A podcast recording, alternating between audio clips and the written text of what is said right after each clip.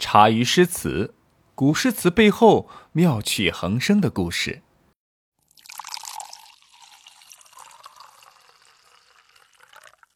卢照邻《咏史四首》里面的第二首诗，写的是东汉一位叫郭泰的名士。大家可能都知道，一般被称为名士的人，那肯定是饱读诗书，拥有匡复天下之大志，而且呢，多半都有一个。苦难的童年，或者是遭遇过许多的挫折，是的，啊，您猜的没错，这位叫郭泰的人呢，还真的就是这样的一位名士。郭泰小时候呢，家里十分的贫穷，父亲呢早早去世，更是使得家里过的是如履薄冰。郭泰只能从小省吃俭用，与母亲相依为命。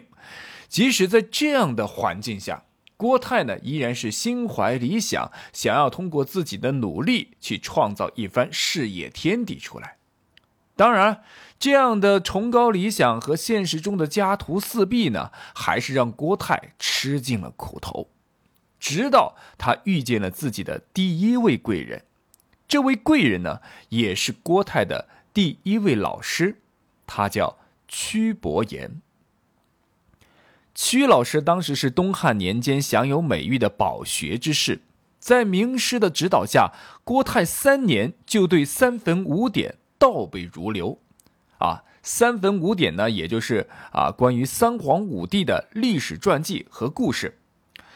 那除了这个背书之外呢，郭泰还善论坛，美音质，非常善于交流，口齿伶俐，表达能力强，而且非常精通音律。诗词歌赋呢是样样都来，再加上郭泰自身条件很好，身高八尺，容貌魁伟，一时呢成为了学院的翘楚，这完全就是集学霸校草于一身的节奏啊！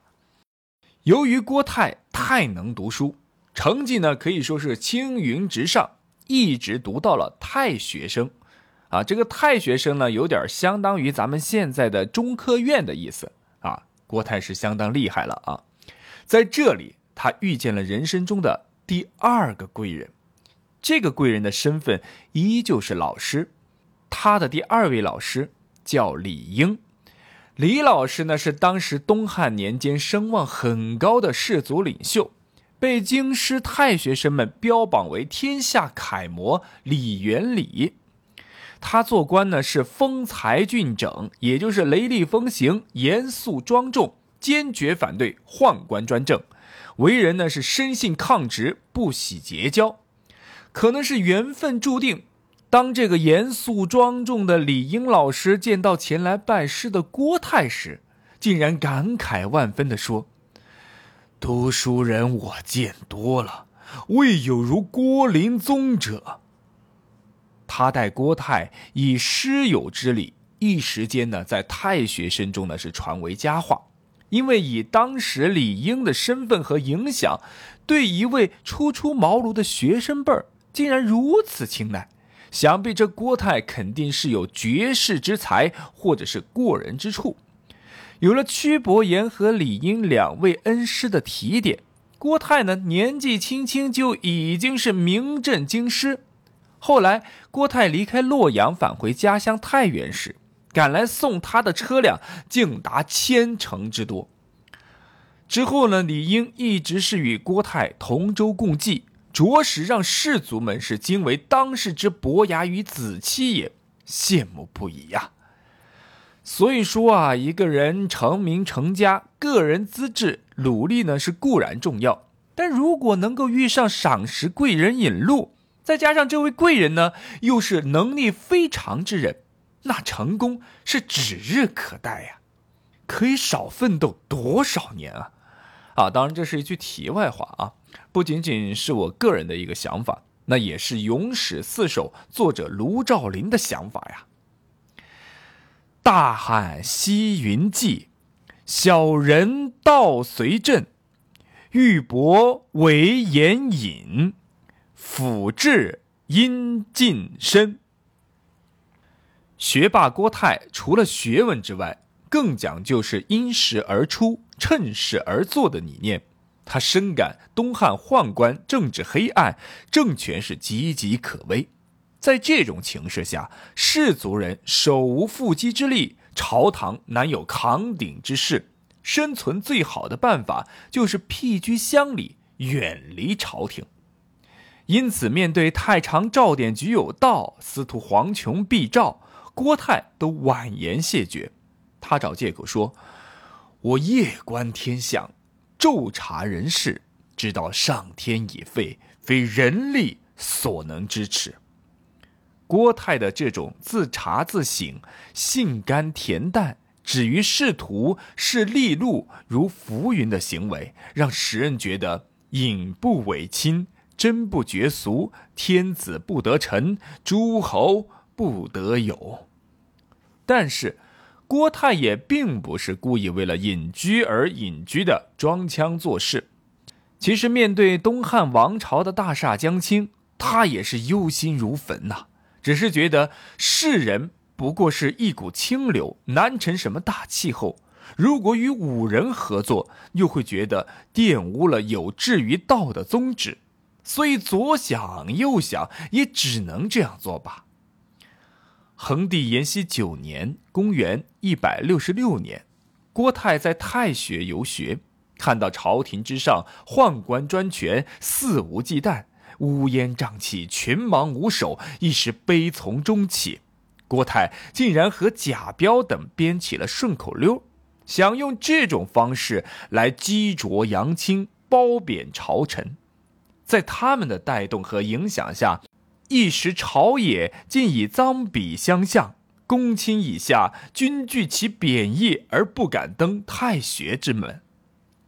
卢照邻看到此处，也像古人一样感叹道：“真是位卑未敢忘忧国。”明艳深处有公道啊！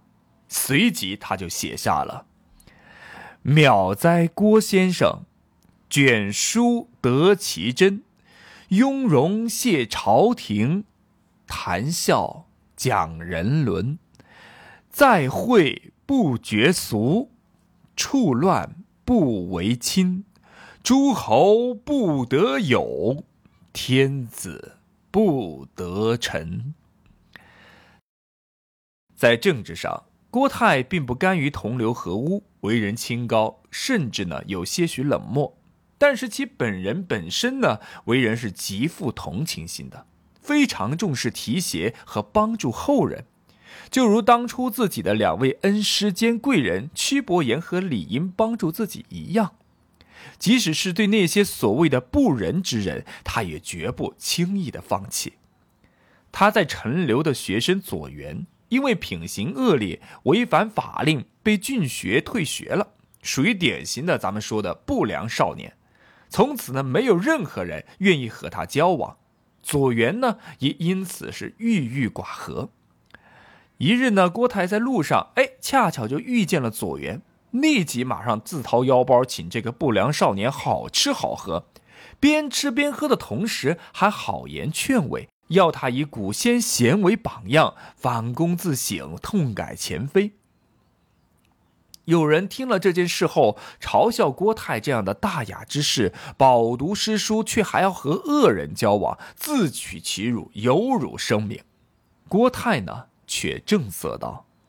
对犯了错误的人，更应该热情帮助，劝其从善。如果谁都疏远他，那么他会在错误的道路上越走越远。同样类似的事情，郭泰还不止干过一次。郭泰的母亲过世后，同乡贾叔前来吊唁。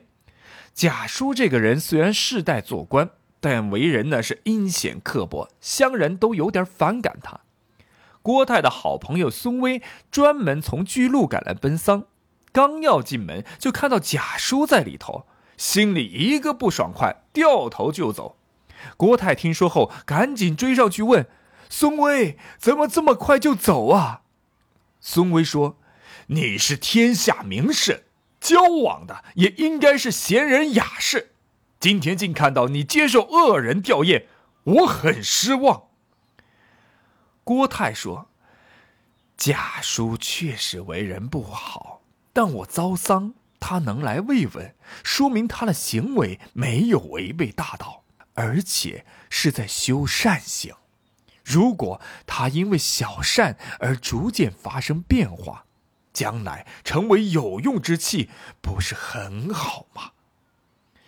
贾叔后来听到这番话，真的就洗心革面，成为善人。因此，史家称郭泰循循善导，虽莫梦之徒，不能绝也。对于郭泰来说，人之向善就在于修行。在他眼里，事无一类，只要能够听得进人说话的，就不要轻言放弃，因为人心向善，社会才会臻于至善。如果人人都冷漠相见，又哪里能够讲道德操守？借此，郭泰再一次用自己闪闪发光的人格魅力，收割了一大票粉丝。但是，面对这大势已去的东汉时代，郭泰的闪光只是那微不足道的微光；面对党锢之祸持续不断的混乱局面，郭泰也毫无办法。党锢之祸呢，指的是中国古代东汉桓帝、灵帝时期士族大夫们、贵族等对宦官乱政的现象不满，与宦官发生党争的事件。事件呢，因宦官以党人罪名禁锢士人终生而得名。前后共发生过两次，两次党锢之祸都以反宦官集团的失败而结束。反宦官的士大夫集团也因此受到了严重的打击，党人被残酷的镇压。当时的言论以及日后的史学家们都是同情士大夫一党，并认为党锢之祸是汉朝毁灭的根本，为黄巾之乱和三国鼎立、汉朝最终灭亡埋下了伏笔。郭泰深感世道无助，干脆。传学弟子闭门教书，最多使门下学生有数千人之众。建宁二年（一百六十九年），第二次党锢之祸中，宦官挟持汉灵帝，下诏捕杀李英、杜密等名士百余人。此后又陆续杀死、刘图囚禁了六七百人，太学生也被抓捕了上千人。因为郭泰在家乡讲学。平素不为威严负论，幸免于难。但他听到许多名士，特别是自己的老师李英遇难，心情异常悲痛。这年初，悲愤交加的郭泰病卧家中，弥留之际，断言汉朝的天下恐怕不会多长了。